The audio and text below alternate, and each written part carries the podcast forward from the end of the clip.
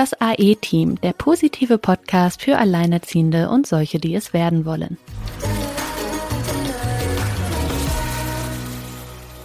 Hallo ihr Lieben, da sind wir wieder mit einer neuen Folge und mit einem neuen Gast in unserem virtuellen Podcast-Studio. Und heute wird es eine für mich persönlich super spannende Folge, denn wir haben Jasmin Böhm bei uns. Silke, du hast da den Kontakt aufgenommen und es geht heute ein wenig ums Reisen. Du hast das Buch von Jasmin, was jetzt ganz frisch am Markt ist, schon gelesen.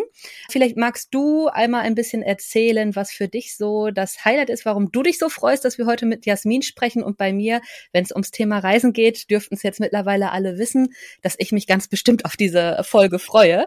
Dann würde ich sagen, Sigrid, du doch mal kurz vor, was so dein Eindruck war vom Buch, was uns heute erwartet. Und dann äh, freue ich mich gleich äh, auch von Jasmin zu hören. Ja, hallo auch von mir. Ja, ich freue mich tierisch, dass wir Jasmin heute bei uns haben. Das Buch heißt Hallo Glück, dich gibt's ja doch und ist seit dem 2.11., soweit ich informiert bin, zu bekommen. Und zwar geht es hier um eine wunderbare Geschichte von einer alleinerziehenden Mama mit einem wirklich kleinen Sohn. Ja, und wie man das so kennt von vielen Alleinerziehenden, die dann doch, ja, im Hamsterrad gefangen ist, mit vielen Jobs, mit, Jasmin war noch am Ende ihres Studiums und dann am Anfang ihrer Berufstätigkeit beziehungsweise noch dabei, eine Doktorarbeit zu schreiben, war so gefangen im, das macht sie alles für ihren Sohn, aber ihren Sohn hat sie nicht wirklich gesehen, weil der den ganzen Tag im Kindergarten war oder dann von der Oma betreut wurde. Ja, und damit beginnt dieses Buch mit dem harten Break, weil in dem Buch geht es nämlich eigentlich darum, dass sie dem Hamsterrad dann doch die kalte Schulter gezeigt hat und gesagt hat, so kann mein Leben nicht weitergehen und sich mit ihrem Sohn dann und einem Fahrrad auf den Weg gemacht hat und hat sich dann letzten Sommer Richtung Süden begeben und äh, über diese Fahrt und ihre vielen Gedanken werden wir jetzt erzählen. Liebe Jasmin, ich freue mich, dass du bei uns bist. Stell dich doch einfach mal kurz selbst vor. Hallo, ja, ich freue mich auch sehr, bei euch beiden sein zu dürfen. Ähm, ich bin die Jasmin, ich bin 32 Jahre alt und genau, also ihr habt ja schon ein bisschen was erzählt. Ich bin viel mit meinem Sohn jetzt in den letzten Jahren unterwegs und zwar mit dem Fahrrad und dem Anhänger. Wir sind jetzt gerade vor ein paar Tagen von einer Reise nach Istanbul wiedergekommen, von einer Fahrradreise. Genau, und jetzt ist seit ein paar Tagen auch mein Buch über unsere letzte Reise letztes Jahr, äh, die nach Südspanien ging, erhältlich. Genau.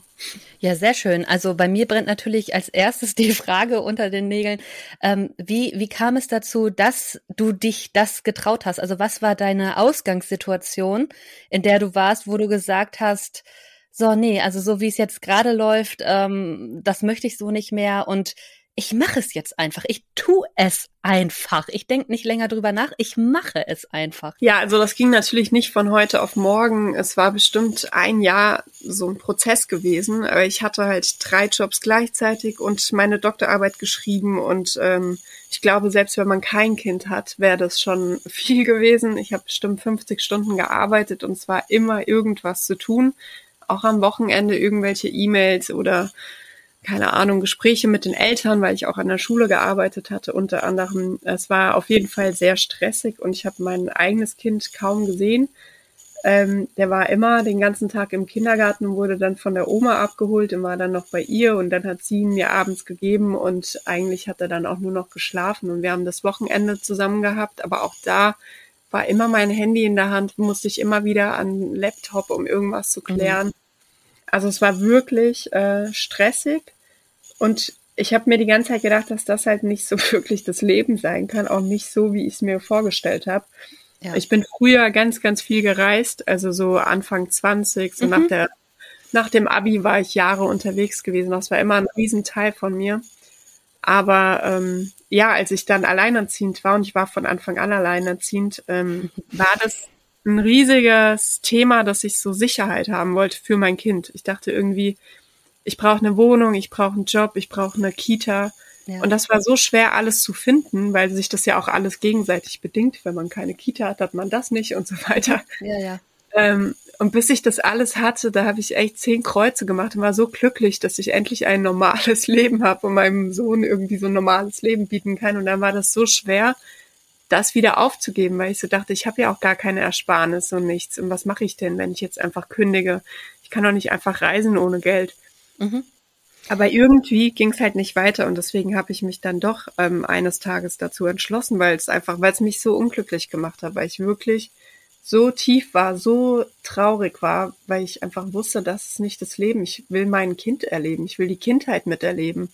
Ich will mich hier nicht kaputt machen. Davon hat ja mein Kind nichts. Ja. Kann ich mich super mit identifizieren. Auch was du sagtest, von Anfang an alleine. Vielleicht da noch einmal, noch mal ein Stück weiter zurück, wie da die Geschichte war. Also wie bist du alleinerziehend geworden? Also ich war in einer Beziehung gewesen und ähm, das war eine sehr schwierige Beziehung, also mit häuslicher Gewalt und allem drum und dran. Und es war sehr schwer, da rauszukommen, weil ich wie süchtig war, mhm. würde ich mal so behaupten. Auf der einen Seite mega verliebt weiterhin, aber auf der anderen Seite halt äh, alle paar Wochen das größte ja, Horrorszenario erlebt. Und es war super schwer, da rauszukommen. Und als ich schwanger war, war es noch viel schlimmer und schwieriger, da rauszukommen, weil ich einfach immer dachte, alle werden fragen, was ist passiert. Das wird so peinlich sein. Ich muss den Leuten erzählen, was da wirklich passiert ist. Die werden denken, ich hab's dir nicht mehr all. Warum warst du denn in so einer Beziehung? Keiner wird's verstehen. Mhm. Ich habe mich einfach mega geschämt und dachte irgendwie, dass das ja, dass alle so das äh, gute Bild von mir verlieren und alle denken, ich bin komplett verrückt, mit so jemand zusammen gewesen zu sein und dann auch noch schwanger von ihm zu sein. Mhm. Und das war halt wirklich sehr, sehr schwer. Und erst mit der Geburt, also es ist vorher schon sehr eskaliert, aber ich wollte ähm, ihn trotzdem noch weiterhin bei der Geburt dabei haben. Ich weiß nicht, vielleicht war ich auch von den Hormonen ein bisschen gesteuert. Ja, man will ja heile, man will es ja heile haben. Genau, also nicht nur für die Außenwelt, sondern auch ja. für sich selbst. Also für mich war das immer mein Kindheitstraum. Ich möchte eine heile Familie haben, die für immer zusammenbleibt. So, ja. meine Eltern haben sich selber, ähm, als ich 17 war, getrennt und waren jahrelang immer in der Trennung schon. Und ich mhm. war immer so der Überzeugung, ich mache das alles ganz anders und ich werde das nie meinen Kindern antun. Aber gleichzeitig habe ich mir dann auch gedacht, okay, du willst es deinem Kind nicht antun, dann äh, diese Beziehung hat keine Zukunft. Also entweder du trennst dich für dein Kind oder ähm, dein Kind wird genauso später. Also da kann nichts Gutes bei rumkommen. Er ist so wegen seinen Eltern, wegen seinem Vater und entweder du führst diese Kette jetzt fort und äh, die Zukunft von deinem Kind ist jetzt schon zerstört oder du machst halt den Cut und lässt es wirklich, egal wie viel Liebe noch vorhanden ist. Ja, und dann habe ich halt nach der Geburt wirklich den krassen Cut gemacht und ähm, habe das durchgezogen dann auch, ja. Und kam da von ihm Gegenwind? Ähm, ja, also ich weiß nicht, ob das für das Kind war oder eher weiterhin auf mich bezogen. Also das es Ego. Ganz, ja, Ego ist Ego. ja. Es gab halt weiterhin diese E-Mails, diese Anrufe und so weiter, dass er einen vermisst und dass wir doch eine Familie sind und so weiter, aber gleichzeitig nie eine Frage nach, äh, wie geht's eigentlich meinem mhm. Kind oder so. Also es ging, ich hatte das Gefühl, es ging weiterhin um diese Manipulation, dieses Nicht-Ertragen, abgewiesen zu werden und äh, ja, ich habe ihn dann angezeigt und das war das Beste, was ich machen konnte, weil durch diese Anzeige durfte er sich nicht mehr bei uns melden und sich nicht nähern, musste am Programm für häusliche Gewalt teilnehmen, musste in Therapie gehen und so weiter. Und das hat mir super gut getan. Deswegen habe ich bis heute jetzt kein Wort mehr gehört. Mhm. In Deutschland? In Portugal. Ja, ja, ja aber ich wollte gerade sagen, das wäre ja mal was, wenn das so funktionieren würde hier. Ja. Also du hast ihn angezeigt und dann äh, hat das da gleich so eine ganze Kettenreaktion in Portugal?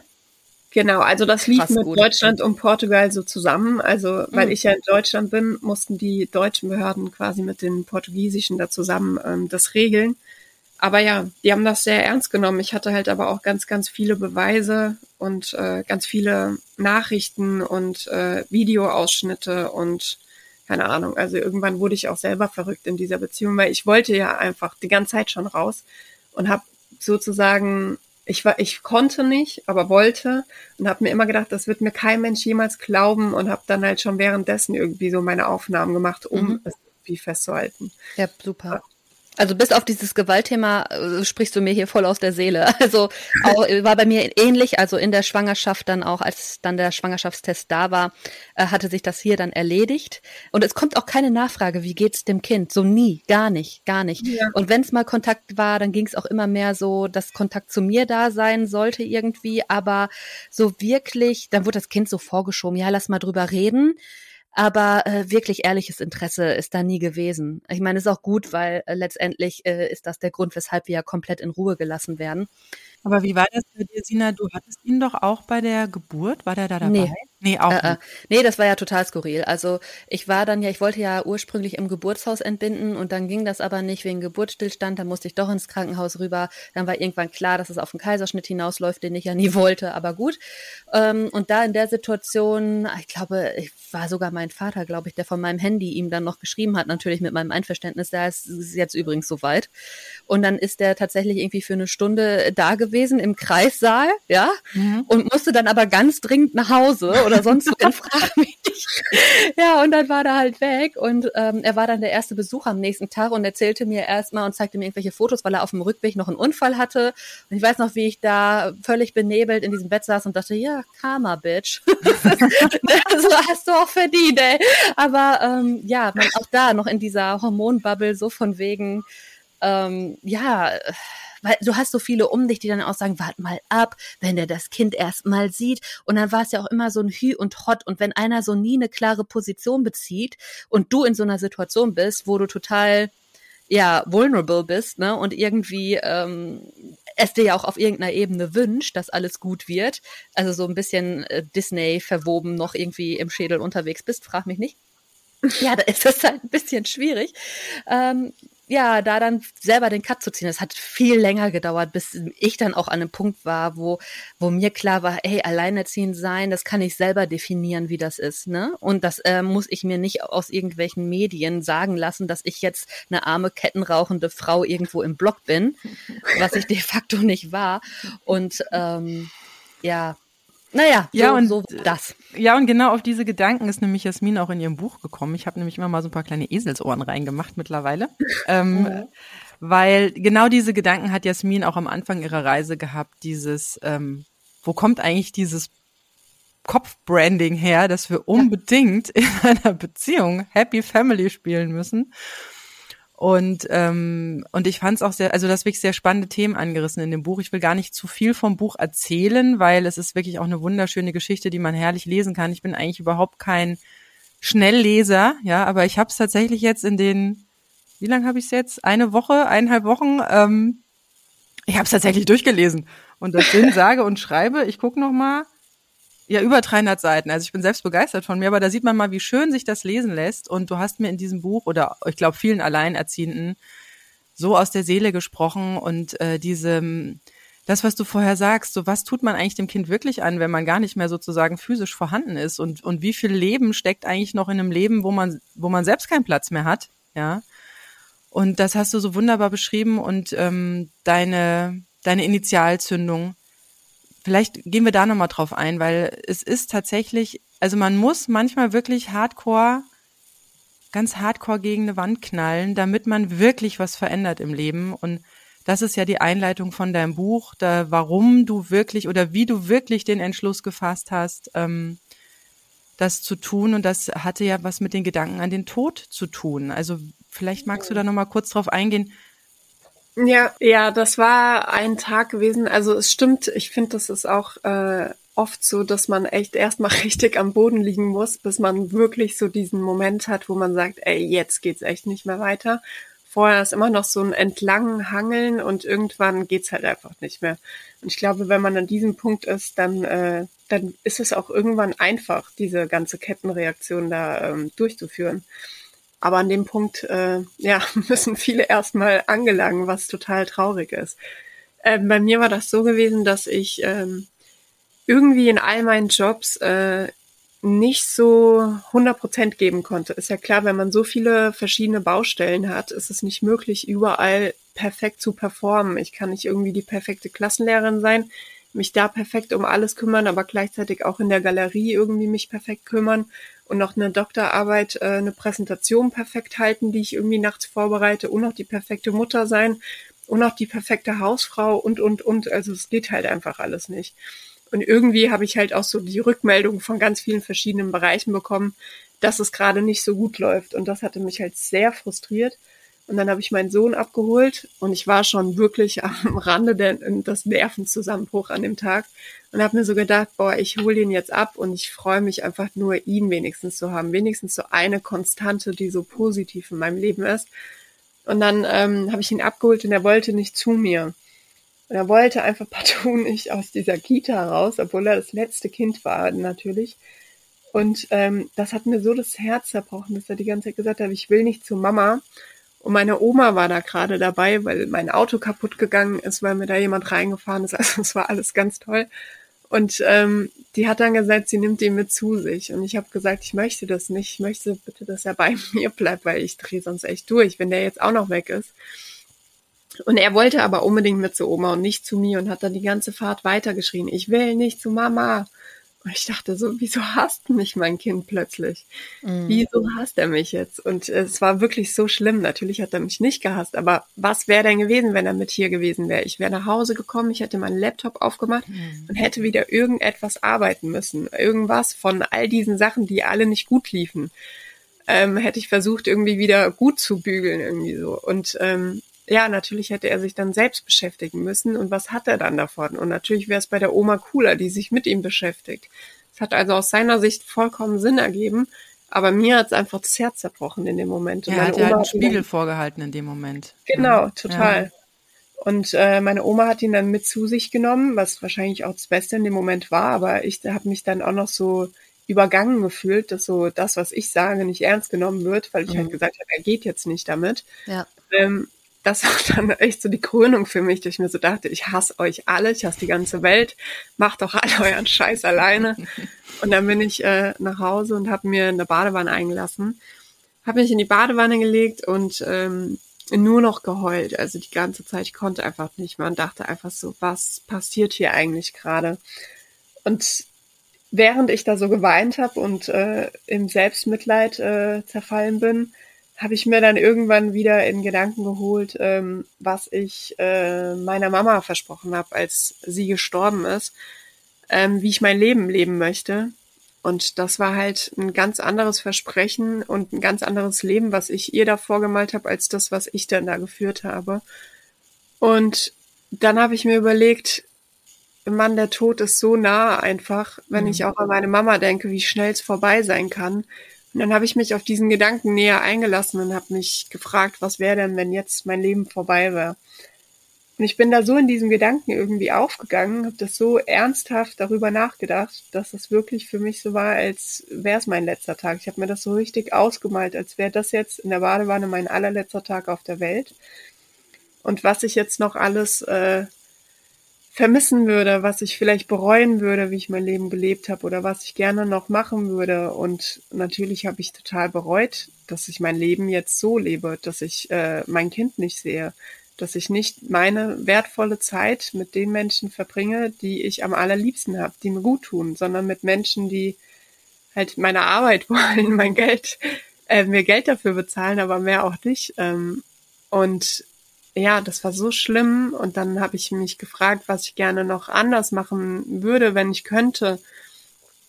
Und ähm, was ich gerne noch ändern könnte, wenn, wenn ich noch doch noch irgendwie Zeit hätte, wenn ich noch eine Chance bekommen würde und nicht das mein letzter Tag wäre. Und ich hatte so eine Sehnsucht nach meinem Kind und auch nach meinem Papa und wollte mich mit ihm aussprechen. Und habe so meine ganzen Freunde gesehen und äh, war so berührt einfach und dachte so, Mann, ich habe so viele tolle Menschen in meinem Leben und ich widme ihnen gar keine Zeit und ich lebe hier in so einer Blase und denk so, das wär's Leben, aber das ist nichts Leben. Die sind mein Leben und ich verbringe mein Leben nicht mit ihnen. Und dann habe ich mir so gedacht, ey Jasmin, du hast diese Zeit, du hast noch ein Leben vor dir, das ist nicht dein letzter Tag bin aus dieser Badewanne ausgestiegen, habe mir gedacht, ey, ich mache jetzt alles anders. Ich lebe jetzt für diese Menschen. Ich lebe für mein Kind. Ich lebe für mich. Ich habe noch ein Leben. Ja. Ja, krass. Ich habe hier schon Tränen in den Augen. Ehrlich, nee, weil das so krass ist, gerade als du auch sagtest, was du deiner Mama versprochen hast. Und das ist es halt irgendwie auch. Also dieses sich bewusst werden, ey, morgen kann alles anders sein. Also das, es ist einfach so und trotzdem tut man immer so, als wäre jeder Tag gleich und als würde das, was man gerade macht, eigentlich nie enden. Ne? Ja, ja, aber du bist auch nicht die Einzige, wo das Kind mal solche Phasen hat oder solche, solche Sachen sagt. Ähm, so in der Art haben wir das ja auch schon gehabt. Aber nicht, dass er dann partout nicht zu mir wollte oder partout nicht nach Hause wollte, aber schon, dass öfter dann mal, der, also man merkt manchmal, wenn bei mir auch die Arbeitsphasen intensiver sind, ist dann die Trennung von der Oma wieder deutlich schwieriger. Also das merke ich auch. Also weil ihm auch dann bewusst ist, ja, so viel Zeit hat Mama hier jetzt eigentlich aber nicht. Aber unterm Strich ist seine Ideallösung immer noch, am liebsten hätte er alle beisammen. Gestern auch, gestern Abend ist er mit meinen Eltern mitgefahren.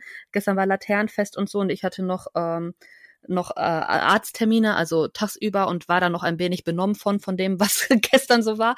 Und dann hatten sie gesagt, ja, komm, dann übernachtet der halt bei uns. Äh, dann ist für mich auch mehr mit Ruhe und so. Ja, da wäre seine Ideallösung gewesen. Also da wollte er am liebsten auch, dass ich mitkomme. Also für ihn ist immer am besten, also am schönsten, wenn es nach ihm geht, wären einfach alle beisammen. So ein Mehrgenerationenhaus, das wäre so seine ideale Vorstellung. Meine gar nicht und die Vorstellung meiner Mutter wäre das unter Garantie auch nicht. ne? Also das äh, denke ich äh, nicht, aber ähm, ja, dass man schon mal so Phasen hatte, wo ich dann aber auch sage, okay, was ist denn bei Oma besser und so, ja, die spielt mit mir, die hat hier Zeit, die hat da Zeit. Also es ist schon ja. so, dass er das auch in Worte fassen kann oder auch schon immer gut in Worte fassen konnte. Ich war immer erschrocken, als er da auch schon so mit drei, vier manchmal Sachen gesagt hat, wo ich so gedacht habe, boah, krass, wie reflektiert ist das denn bitte? Und ähm, was wir jetzt, also ich, ich finde das total klasse, dann diesen Schritt zu gehen und das zu machen. Ich traue es mir immer noch nicht ganz zu, nämlich auch wegen der gleichen Gedanken dieses Jahr, gut, ich muss halt Geld verdienen und so. Mein Ziel, ich merke aber, ich komme dem näher, weil ich ja über diese passiven Sachen versuche, an einen Punkt zu kommen, wo ich irgendwann so viel damit verdiene, dass das so meine, meine monatlichen Kosten, die ich so habe, einfach auch trägt. Und dann, dann ist so für mich der Moment, wo ich weiß, okay, da ist dann einfach auch alles entfesselt. Also dann, dann kann es halt losgehen. Äh, jetzt ist er auch in einem Alter so mit fünfeinhalb, ey, da, ne, also die werden ja auch älter. Als er kleiner war, hatte ich immer noch so die Sorge, oh je, wenn was ist oder wenn was mit mir ist, dann weiß er nicht, wie er sich verhalten soll oder vielleicht passiert ihm dann noch was. Äh, also so komisches Kopfkino, was ja in 99 Prozent der Fälle einfach auch nicht eintritt, aber das eine Prozent hält einen dann irgendwie zurück. Und ähm, ja, was wir jetzt bisher dann wenigstens mal ausprobiert haben, war, ich hatte mir äh, vor ein paar Wochen, also im Sommer, so, eine, so ein paar Camping-Sachen mal organisiert fürs Auto aber. Und dann waren wir mit dem Auto campen, das war auch richtig cool, haben halt da mit einem Heckzelt im Auto geschlafen. Oder äh, wie gesagt, jetzt diese eine Kurzreise nach London. Es war super anstrengend, aber super schön. Ich hatte Silke das schon vorhin erzählt. Was ich so krass finde, ich bin ja damals vor sechs Jahren, war ich das letzte Mal in London, meiner absoluten Herzensstadt, und bin auch dort schwanger geworden.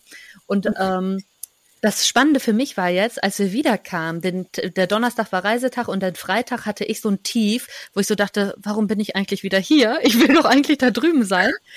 Und äh, den Samstag, also noch einen Tag drauf, fing mein Sohn plötzlich an. Der hat hier bitterlich geweint und ganz, ganz ehrlich. Also es war nicht irgendwie Getue, sondern der hat ganz, der war ehrlich in tiefer Trauer und war am Hinterherweinen. Er will nach London und zählte alles auf, was er jetzt daran vermisst. Und wie gesagt, er hat ja im Prinzip diese Stadt nur einen Tag erlebt, aber als wüsste die Seele, dass sie so ein Stück weit auch von dort kommt. Also es war wirklich spannend. Und da habe ich nur gedacht, ey, wir haben da beide irgendwie gerade das gleiche Gefühl. Und deswegen ja. habe ich dann auch direkt geguckt, ich würde so gerne jetzt in der Vorweihnachtszeit nochmal rüber, so auf den Weihnachtsmarkt, aber das finanziell ist das halt auch immer echt, ne? Es kostet halt, wenn du jetzt da wirklich äh, solche Reisen machst, in so eine teure Stadt auch noch. Ja. Und äh, darum, eine Freundin von mir lebt in Oxford mit der werde ich demnächst mal sprechen. Vielleicht besuchen wir einfach die und dann bin ich ja auch mit dem Zug in einer, das kostet ja nix fast. Da bist ja relativ schnell und günstig auch mal in London aus Oxford, solche Sachen zu machen oder mal so wandern, so im Harz, dass man sich so, okay, das Kind läuft auf jeden Fall fünf bis zehn Kilometer, schaffst du mit dem am Tag, ne? Äh, dass man so guckt, dass man so Hostels oder irgendwelche Unterkünfte hat und dann erstmal solche Sachen macht. Das waren so. Aber wie waren denn bei dir so die Gedanken? Dieses, okay, wenn du alleine mit so einem kleinen Kind unterwegs bist, ähm, du wirst ja auch Gedanken gemacht haben, okay, was ist, wenn mal was passiert, wenn mal was mit mir ist? Was sind denn da so deine Gedanken? Was ist denn da so dein Notfallplan? Ähm, irgendwie komischerweise, ich mache mir darüber nie wirklich Gedanken. Also weil mhm. ich glaube, es liegt daran, dass ich halt früher so viel gereist bin und auch auf in jeglichen Ländern mal krank wurde und auch äh, mal in Krankenhäuser musste oder so und immer gute Erfahrungen gemacht habe. Also immer wusste, mir hilft überall jemand. Ich kann einfach ins Krankenhaus gehen. Ich habe meine Auslandskrankenversicherung und das ist kein Thema und zur Not wird man heimgeflogen, wenn es mhm. wirklich ganz schlimm ist. Äh, aber ich meine, sowas ganz Schlimmes kann einem ja auch hier jederzeit passieren. Ja. Ich äh, hatte halt auch zum Beispiel die Erfahrung, dass ich hier zu Hause mal ähm, krank wurde nachts und ins Krankenhaus gegangen bin und keiner war erreichbar. Meine Oma natürlich geschlafen nachts, mein Papa auch und keiner war da und ähm, dann wurde ich im Krankenhaus nicht aufgenommen, weil, also ich wurde erstmal untersucht, aber ich konnte nicht aufs Zimmer, wo weitere Untersuchungen gemacht werden, weil halt mein Sohn mit dabei war. Da denke ich mir halt auch, so hier zu Hause ist halt auch irgendwie nicht perfekt und äh, unterwegs mhm. wird es vielleicht auch nicht perfekt sein, aber zur Not können wir auch da dann wieder heimfliegen oder es muss halt irgendwie was passieren. Also es muss irgendwie uns geholfen werden, weil hier zu Hause ist es halt, wenn man alleine ist, im Prinzip genau das Gleiche. Man, man muss ja auch den Alltag irgendwie alleine bewältigen und manche haben ja auch keine Familie oder so in der Nähe, vor allem also Alleinerziehende jetzt. Mhm. Und ähm, da kann es immer passieren, dass man krank ist und dass man vielleicht in einer neuen Stadt ist, noch keine Freunde hat, keine Familie da ist und ähm, dann auch irgendwie schauen muss. Ja, eine so Sache ist dir ja, eine Sache ist dir ja sogar passiert auf der Reise. Das schreibst genau, du im ja. Buch ja auch. Also das ist ja wirklich so ein, also als ich das gelesen habe, habe ich gedacht, oh mein Gott, und jetzt? Und das war so so krass, wie easy das äh, dann doch ging. Also vielleicht erzählst du das nochmal kurz. Ja, ich hatte einen Bänderriss gehabt auf der Reise. Ähm, das war total bescheuert, weil ich bin so viele Kilometer Fahrrad gefahren und hatte auch die ganze Zeit mein Skateboard dabei. Und beim Skaten könnte sowas leicht passieren, sich einen Bänderriss zu holen. Aber mir ist dann tatsächlich beim am Strand laufen passiert. Also ich bin einfach umgekehrt am Strand. Ja, im mhm. Sand. Das ja. ist so bescheuert. Aber ja, wie gesagt, die Gefahr lauert überall oder nirgends. Also wie man es halt sehen möchte. Und dann ähm, musste ich auch ins Krankenhaus. Da war in dem Moment gerade eine Freundin da, die dann die eine Nacht auf Emil aufpassen konnte. Aber als ich dann zurückkam, ähm, waren wir alleine und dann war ich auf Krücken unterwegs und wir waren auf einem Campingplatz gewesen und die Wege auf einem Campingplatz, die sind nicht gerade kurz. Man muss wegen jeder Sache super weit laufen, sei es nur zur Dusche zu gehen, zur Toilette zu gehen, zum Spülen zu gehen, Wasser zu holen, einkaufen zu gehen.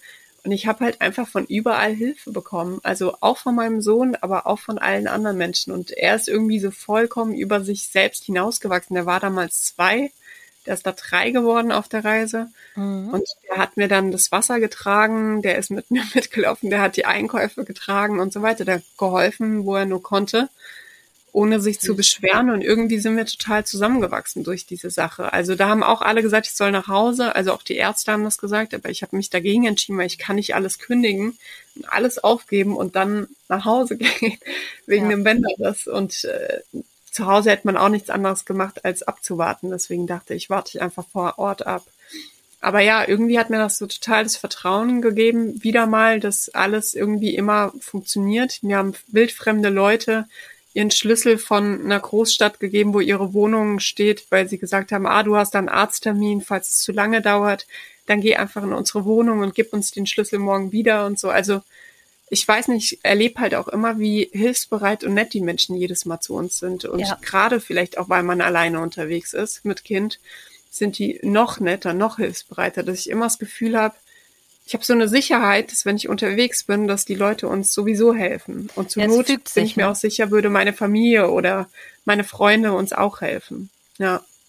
Ja, ich bin immer noch ganz, äh, ganz fasziniert, wie, wie, wie man, also ich habe immer gedacht, Bänderriss ist so eine Hardcore-Sache, aber wie du das da beschreibst und äh, wie weiß nach, nach drei oder vier Wochen bist du wieder aufs Rad und dann ging's weiter. Ja, aber Fahrradfahren ist auch echt ähm, gut für einen Bänderriss, okay. weil es halt so eine geführte Bewegung ist. Der Fuß kann dabei mhm. nicht abknicken, der steht immer ganz gerade stabilisiert auf der Pedale drauf. Also auch in der Therapie würde man Fahrrad fahren. Ah, okay. Das Problem war eher, dass, ähm, dass wenn ich absteigen muss und schieben muss, weil ich mhm. ja oft muss wegen dem ganzen Gewicht und äh, weil es ja auch Berge hoch und runter geht, das war eher das Problem. Aber irgendwie hat sich das alles äh, super gut, ja, es war einfach echt erst war der Fuß so dick und es wurde überhaupt nicht kleiner und dann konnte ich irgendwann gar nicht mehr laufen, auch als ich die Krücken nicht mehr hatte. Ich konnte meinen Fuß gar nicht mehr durchknicken. Ich habe echt gedacht, ich werde nie wieder normal laufen. Und dann irgendwann bin ich wieder Kilometer weit, also tausende von Kilometer hatte ich ja noch vor mir, äh, gefahren ohne Probleme. Das war echt auch ein bisschen ein Wunder alles, ja. Ja, viele fragen sich wahrscheinlich jetzt, ähm, denken sich, ja, es hört sich jetzt alles so toll an. Ne? Ja, dann kommt man an so einen Punkt of No Return, äh, schmeißt alles hin, setzt sich aufs Rad und fährt los, aber das Leben geht nach der Fahrradtour ja auch weiter. Und was ich sehr äh, spannend fand, dass du ja von Anfang an auch geplant hattest oder gehofft hattest, aus dieser Geschichte, aus dieser Erfahrung, die du da mit deinem Sohn auf Reisen machst, ein Buch zu veröffentlichen, aber das war auch gar nicht so einfach. Ähm, dennoch finde ich die Passage sehr schön in deinem Buch, wo du sagst, ist jetzt einfach alles mal scheißegal. Ich gehe jetzt einfach ins Hier und Jetzt und lebe mit meinem Sohn zusammen bewusst. Und was in einem halben Jahr ist, wenn meine Ersparnisse zu Ende ist, das werden wir dann sehen. Das ist ja ein wunderschönes Vertrauen, dass du da plötzlich, ja, ich meine, wenn du dir den Tod vor Augen geholt hast in der Badewanne, dann war das wahrscheinlich, dann ist jeder weiterer Tag, also es ist so spannend zu sehen, wie diese, einerseits redest du von der Sicherheit für deinen Sohn und planst schon die nächsten 100 Jahre voraus, ja. und auf der anderen Seite gibt es plötzlich diesen Break und es macht alles im Kopf frei. Ich hatte sogar fast das Gefühl, also als du in der Badewanne lagst, es war so ganz düster von der Stimmung. Ja. Und als du von diesem Tag danach berichtest oder der Tag, wo du sagst, jetzt ist mir gerade mal alles egal, wieder so die Sonne geschienen hat und wieder so eine Leichtigkeit äh, rübergekommen ist in diesem Kapitel.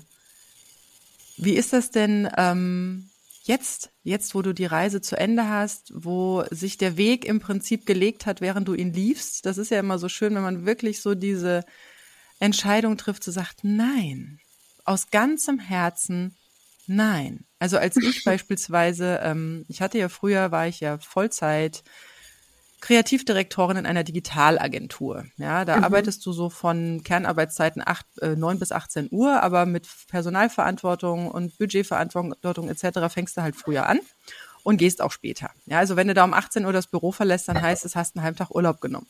So. Dann wurde ich schwanger, äh, war aber auch schon am Rande eines Burnout. Also das habe ich ganz klar auf mich zukommen sehen, weil ich, weil ich einfach nicht der Typ für sowas bin. Und das Schlimme ist ja, dass die Gesellschaft oder diese Arbeitssysteme uns suggerieren, äh, du musst Vollzeit arbeiten, sonst bist du altersarm. Also sonst bist du in der Altersarmut. Und du als Frau sowieso, ja. Und als Mutter auf jeden Fall. Ähm, und Alleinerziehende definitiv, ja. ja. Und ähm, meine Entscheidung damals war, auch ohne, sage ich mal, so, so, obwohl ich, ich, wie gesagt, Burnout ist ja auch, also da, da, da ist auch nur noch Watte im Hirn. Da ist einfach nur noch, dein Körper bremst dich aus, ähm, da ist Watte im Hirn und das ist dir alles, du, du vergisst auch alles. Du bist, als würdest du nur noch, also wie so ein Demenzkranker irgendwie so im Minutentakt denken, ja, und alles wieder vergessen, was du vormittags gemacht hast. Also das war vielleicht noch kein voll ausgeprägter Burnout, aber den habe ich gespürt. Und dann wurde ich schwanger und meine ganz klare Entscheidung war, wenn ich meinen Job, und das ist egal, in welcher Agentur ich diesen Job machen würde, so weiterführen würde, ähm, dann würde ich meinen Sohn halt nicht mehr sehen. Genau das, diese Erfahrung, die du, die du auch gemacht hast. Dann, dann müsste mein Mann den morgens halt in den Kindergarten bringen. Ich würde den morgens nur schlafend sehen, ja. Und äh, beziehungsweise halt am Anfang halt äh, sowieso um die Uhrzeit schlafen, wenn er noch nicht in der Betreuung ist. Er war ja da gerade sozusagen erst auf dem Weg. Und abends, wenn ich nach Hause komme, wäre der auch schon im Bett. Ja. Das war für mich nicht vorstellbar. Das war wirklich eine Lebensvision, wo ich dachte, die Gesellschaft oder der Arbeitgeber würde das unterstützen, weil sie sagen würden, ja, wunderbar, du bist ja in der Führungsverantwortung und das Geld ist ja so toll und so wichtig und die Sicherheit und bla bla bla bla bla. Ja. Aber ich hätte mein Kind nicht mehr gesehen.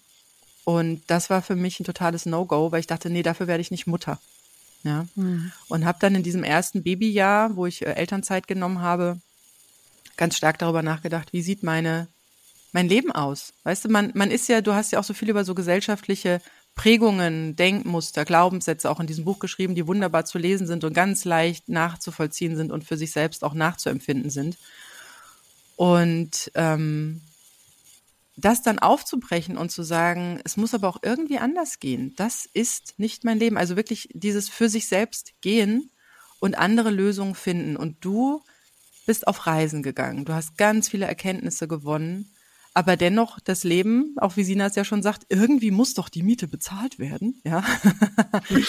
dennoch hast du jetzt andere Wege gefunden, ähm, wie es weitergeht. Vielleicht magst du da noch ein bisschen was drüber erzählen.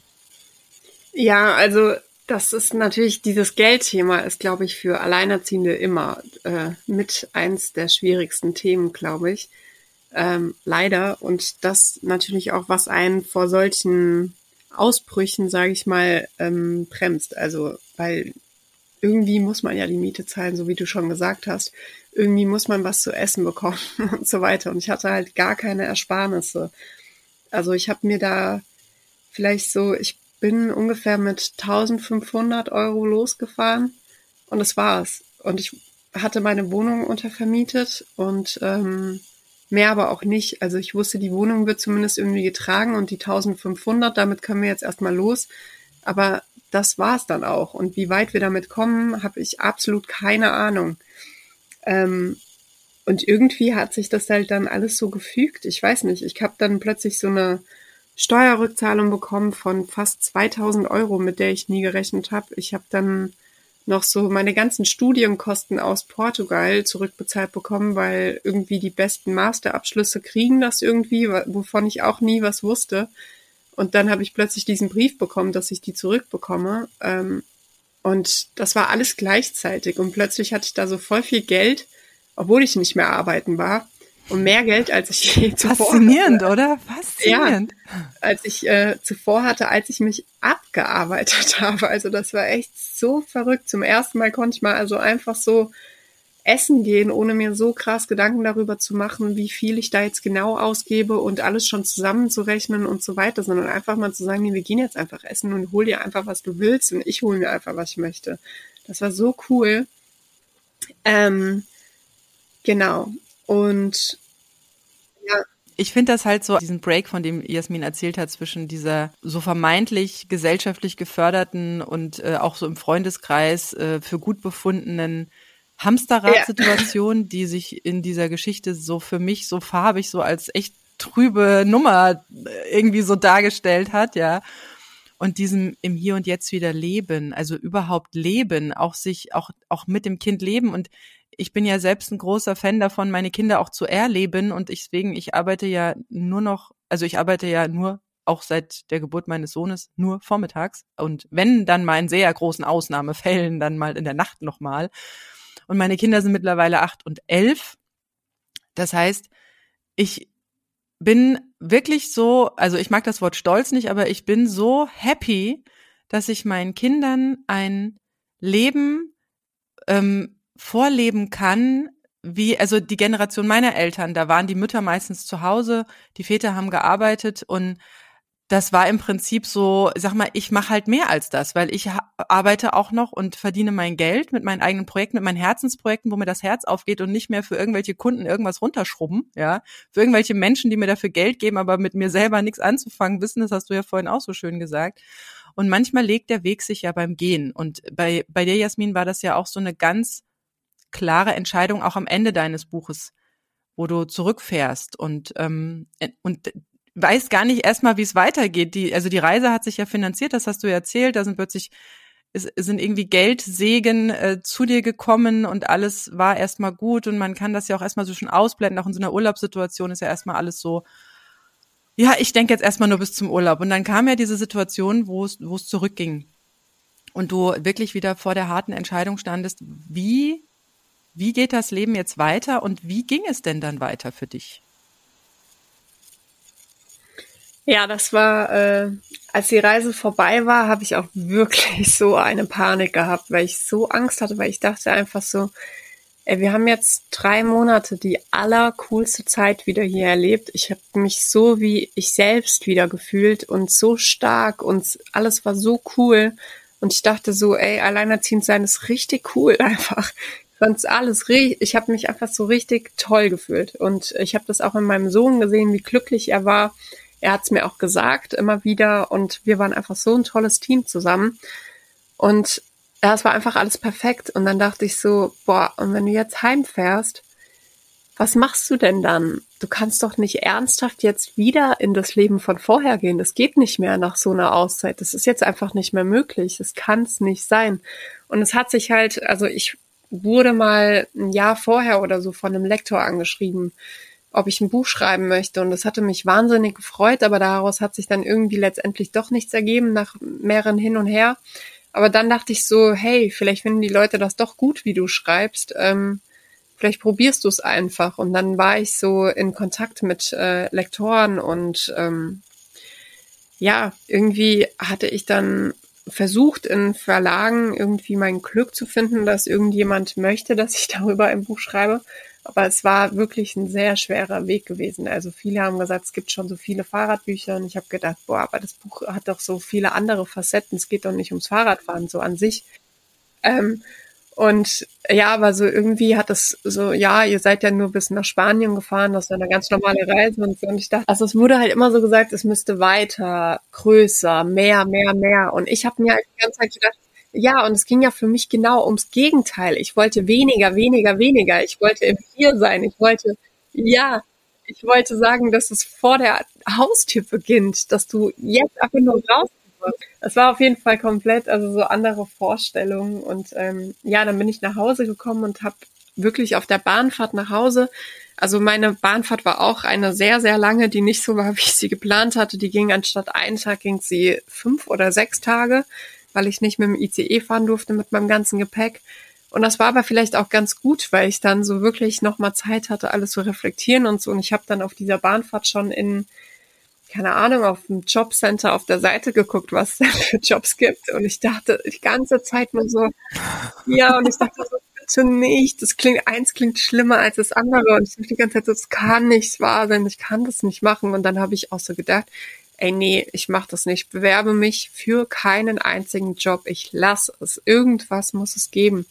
Und dann bin ich heimgekommen und habe halt weiter an meinem Exposé geschrieben, habe weiter daran festgehalten und hatte ähm, weiter meinen Traum halt auch einfach rausgerufen, also in die Welt. Ich habe Leuten davon erzählt. Ich hatte ähm, Lars Arment hatte damals ähm, noch so ein wie so eine Social Media Seite, den Magic Monday Club, da habe ich auch davon erzählt und dann hatte er mich zu seinem Podcast eingeladen und ähm, dann habe ich da davon erzählt und von meiner Reise erzählt und von meinem Wunsch, dem Buch, das Buch zu schreiben. Und dann hat sich äh, ein Verlag gemeldet und das war dann ein Verlag, äh, mit dem ich super glücklich war und wo ich so dachte, hey, vielleicht sollte es auch mit den anderen allen vorher auch einfach nicht passen, weil es also nicht klappen, weil es hat einfach nicht gepasst. Die haben so andere Vorstellungen gehabt was das für ein Buch sein soll. Und die haben es halt richtig verstanden. Die haben verstanden, was ich da alles noch schreiben möchte, um was es wirklich geht. Dass ich auch diese The äh, die Thematik mit meiner Mama und mit meiner Beziehung und das Alleinerziehendsein, Hamsterrad und so weiter, dass ich das alles thematisieren möchte und nicht jetzt so schreibe, hey, hol dir ein Fahrrad und geh raus. Also es geht ja um allgemeine Träume und äh, das war halt meiner, aber jeder hat seine eigenen Träume und genau. Und irgendwie wurde das dann was letztendlich, ja. Mhm. Ja, das ist super. Ja, das kommt immer alles so, wie es kommen soll. Ne? Ähm, jetzt ist es ja so, dass man mit dem Fahrrad nicht allzu viel mitbekommt, wenn man auf Reisen geht. Wie sieht denn das bei dir aus? Also wie sieht denn die Planung aus vorher? Wie planst du denn deine Routen und was nimmst du vor allen Dingen mit? Ich plane echt immer Tag für Tag, also weil sich unterwegs immer wieder alles ändert. Also ich habe noch nie vorher alles geplant ich werde immer gefragt, was hast du so vorbereitet? Und ich denke mir immer so, ja. Nix. Pack immer nur meine Sachen und das war's und das ist schon genug Vorbereitung. Genau, und du packst immer deine Sachen. Was, was für Sachen sind denn das? Also was nimmst du denn mit? Ich meine, gerade mit Kind, ne, da denken jetzt alle, ja, muss ich halt Spielzeug ja. mitnehmen, dann muss ich dieses mitnehmen, dann muss ich jenes mitnehmen. Wahrscheinlich ist die ja. Welt der Spielplatz, ne? Aber äh, wie sieht das denn ähm, da aus? Also wie viel Gewicht nimmst du denn dann so mit? Also wir haben halt das Campingzeug dabei, das muss mit. Also alles, was man da mhm. halt so braucht, das nimmt schon viel Platz weg, Zelt, Schlafsäcke und so weiter. Campingkocher, mhm. Topf und so fort. Ähm, aber für meinen Sohn, der hat eine kleine Mini-Tasche. Da sind alle seine mhm. Kleider drinne. Der hat ungefähr zwei T-Shirts, zwei Hosen und ja, also wirklich nur das Mindest, also wirklich sehr minimal. Und äh, Spielzeug hat er zwei kleine Mini-Autos dabei gehabt. Also diese mhm. kleinen winzigen Flitzer da. Und das war's. Ja, und ansonsten eine Zahnbürste und äh, mehr auch nicht. Aber da schneidest du jetzt nicht die Zahnbürste zur Hälfte ab, damit es weniger wiegt, oder? Nein, Okay. ja, gibt's ja alles, gibt's ja alles. Dann ist es ja so, man hat ja auch immer ganz besondere, mal die ein oder andere skurrile Begegnung mit Menschen oder mit Tieren. Was ist denn, was, was gibt's denn da? Gibt's da so Highlights für dich oder auch Situationen mit deinem Sohn, was so Highlights sind oder wo dein Sohn dir gespiegelt hat, dass du gerade alles eigentlich richtig machst? Ähm, also man ist halt wirklich so stundenlang mitten in der Natur halt unterwegs und nur wir zwei zusammen und irgendwie er sitzt halt hinten und schaut sich die Natur an und ich finde es immer wieder faszinierend, dass er nicht ein einziges Mal, weil alle sagen immer so, wie unterhältst du deinen Sohn, während er da hinten sitzt? Und ich denke mir immer so, ich unterhalte ihn nicht, die Welt unterhält ihn. Er sieht sich halt alles an, er mhm. sieht sich die Tiere an, die Natur, er stellt mir Fragen zu dem, was er sieht und so weiter. Und ähm, für mich so der coolste Moment nach wie vor ähm, war, als wir mal wieder mitten durch die Felder gefahren sind, kein Mensch weit und breit zu sehen und er einfach von hinten so nach vorne gerufen hat, Mama, ich bin glücklich.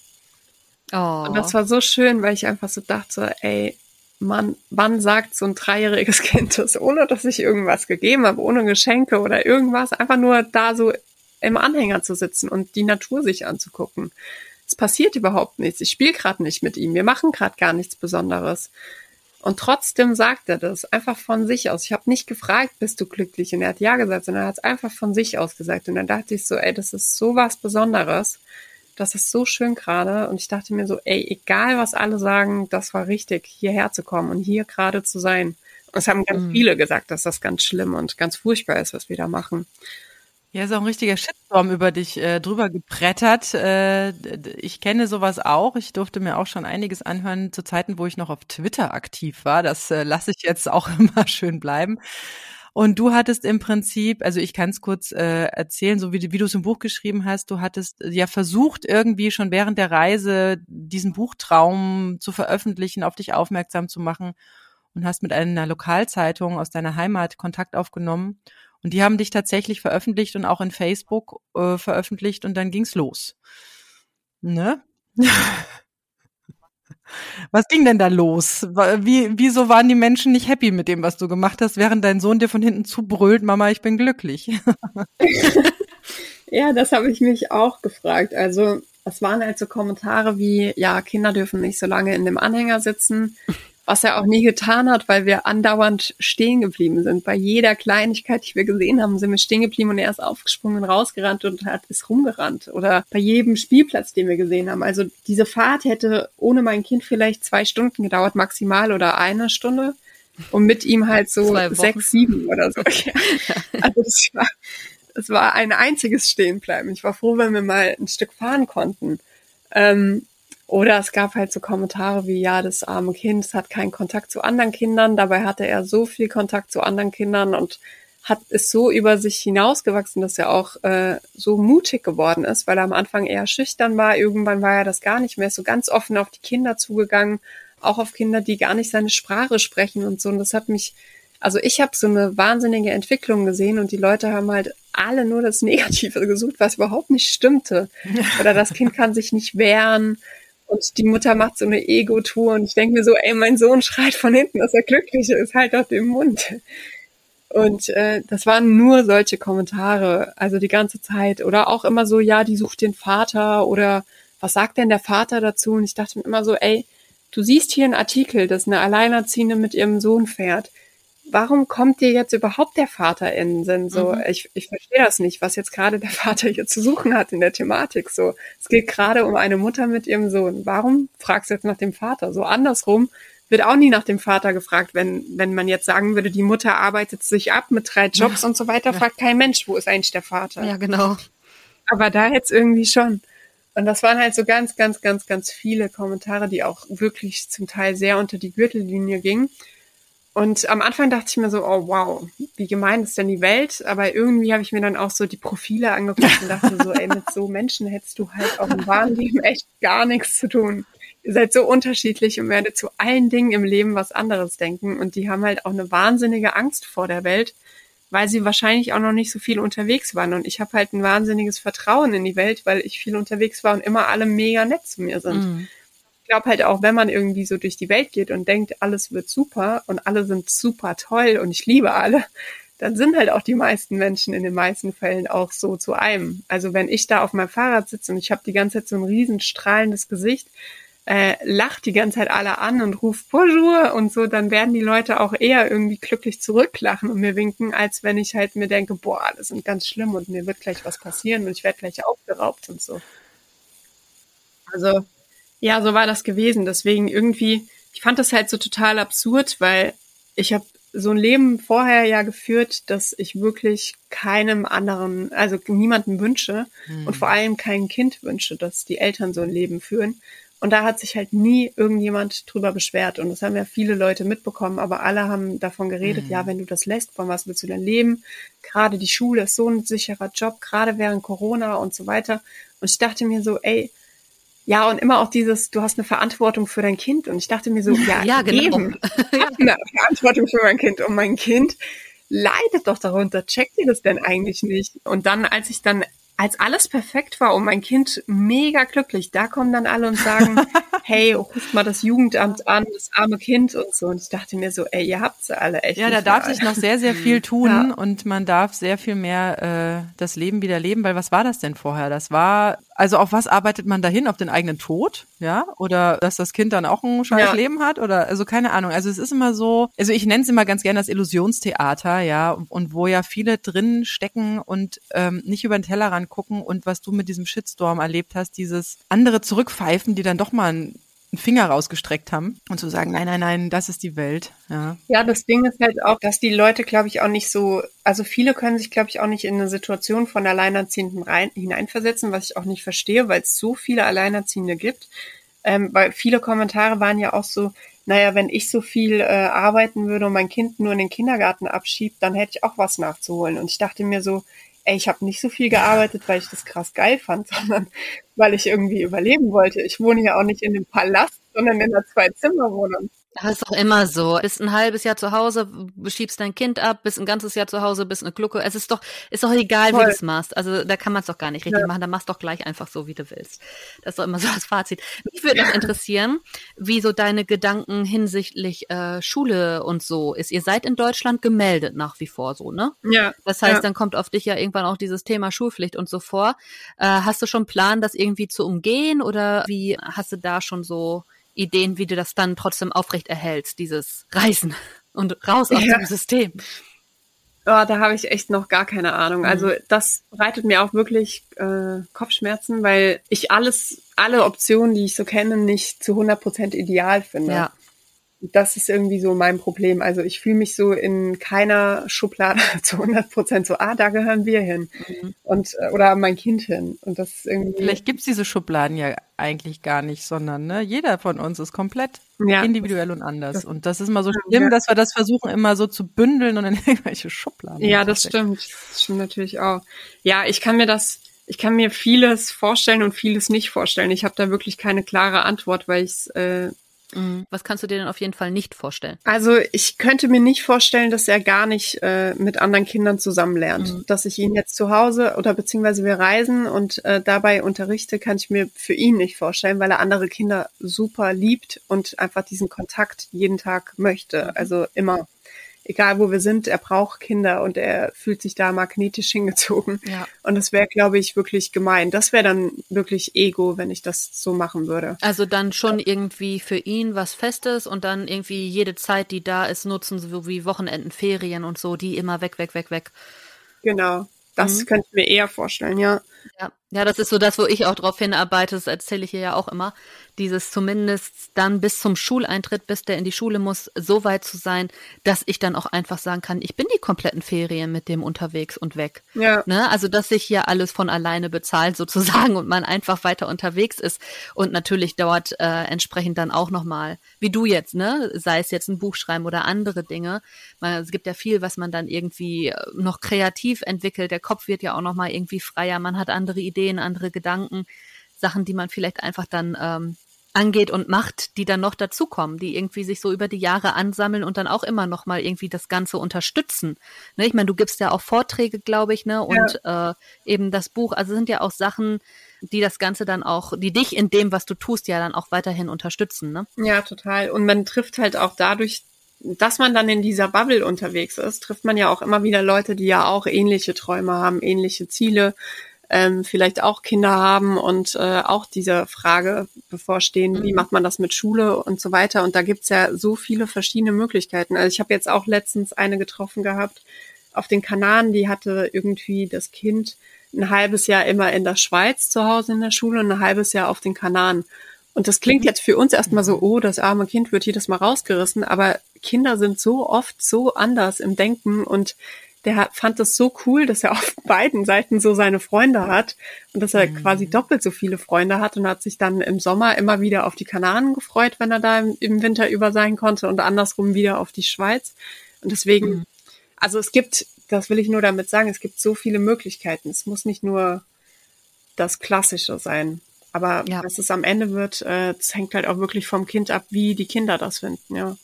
Ja, ja, ich habe sogar die Vision und ich glaube, sie ist gar nicht mehr allzu weit weg. Also ich hoffe ja immer noch, dass die Schulpflicht in Deutschland äh, aufweicht. Allein durch die Corona-Zeit ne, war es ja recht äh, stark aufgeweicht. Mir schwebt irgendwie sowas vor von ähm, ja Präsenz, aber auch digital, weil ich meinen Sohn auch in der Corona-Zeit, da war der in der zweiten, dritten bis vierte Klasse erlebt habe und ähm, der braucht nicht jeden Tag Präsenz beispielsweise. Andere Kinder mögen es anders erleben. Und dass es da wirklich mehr Individualität gibt.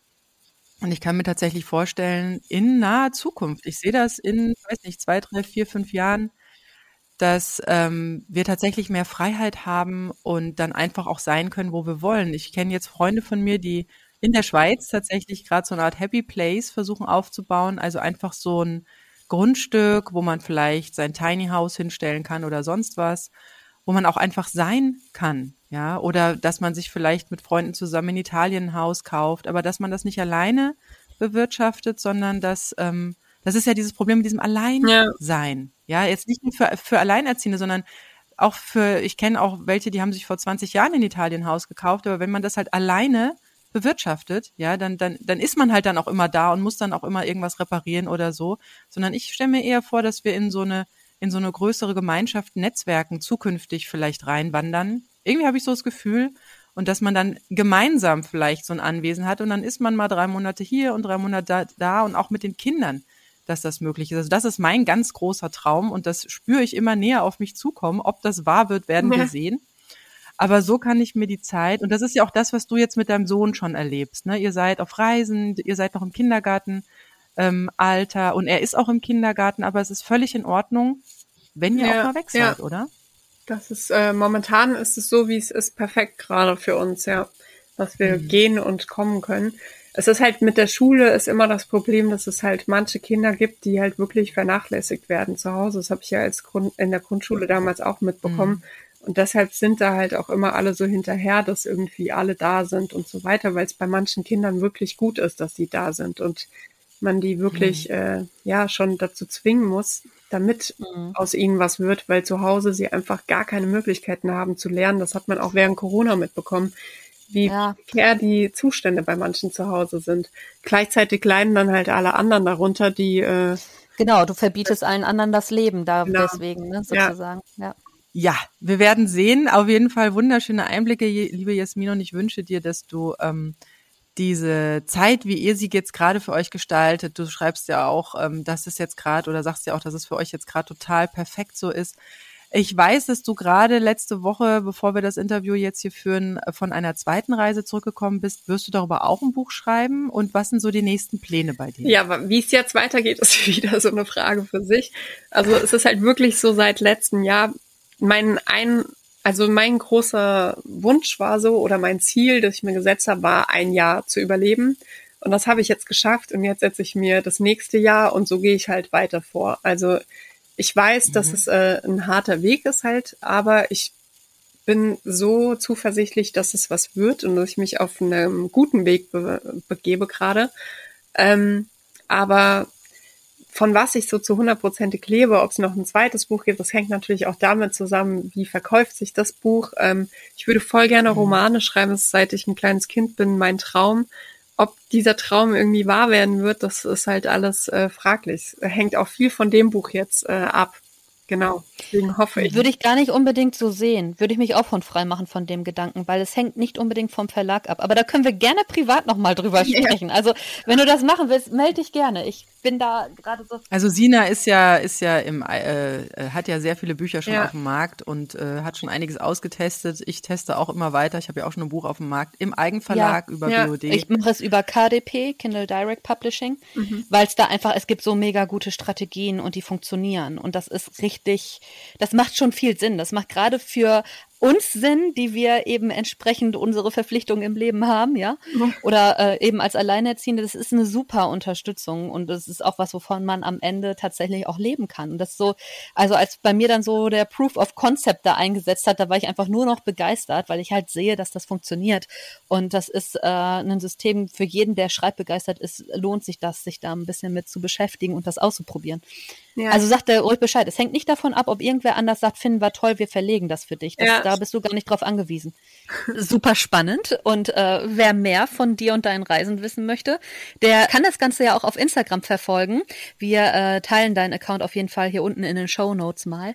Und man findet dich unter, ich glaube, unterstrich Jasmin unterstrich Böhm unterstrich. Ne? Aber genau, wie gesagt, wir, ver wir verlinken das hier mal und ähm, ich denke mal, das ist so der beste Kanal, wie man dich auch erreicht, oder? Ja, auf jeden Fall. Ja. Ja, dann würde ich sagen, herzlichen Dank. Ich bin gespannt, euch jetzt auch auf Instagram persönlich zu verfolgen und äh, ja, freue mich sehr, dass wir dieses Gespräch führen durften und würde mich hier an der Stelle dann verabschieden. Und ähm, ja, wer noch Ideen hat oder Fragen hat, der kann natürlich uns auch gerne schreiben an aeteampodcast@gmail.com oder auch uns findet ihr auf Instagram das AE-Team. Ich habe noch eine letzte Frage, liebe okay. Jasmin. Wenn du eine Alleinerziehenden, genau. die sich vielleicht gerade an der ja, in einer dieser Phasen, die du beschrieben hast, wir hatten ja erst die nicht wirklich sich trennen wollen Phase und die äh, Hamsterrad-Phase, äh, bist aber jetzt in der dritten Phase, in der alles ist geil Phase.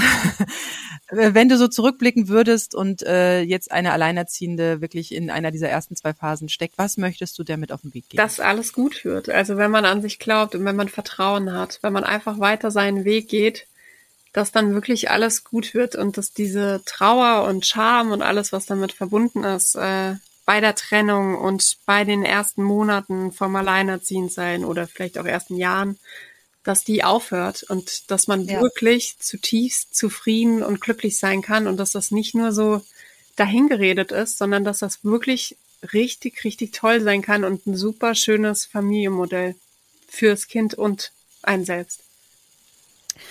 Ja. Wunderbar. Mit diesen Worten genau. verabschiede auch ich mich jetzt. Macht's gut und vielen lieben Dank. Ja, danke, dass ich da sein durfte. Tschüss.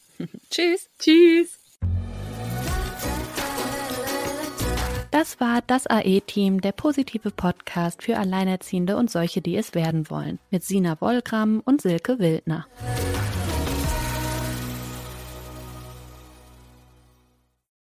Wenn es Nacht wird, kommen zwei tiefe Stimmen in deinen Podcast-Player, um dich mit ihren Geschichten ins Bett zu bringen.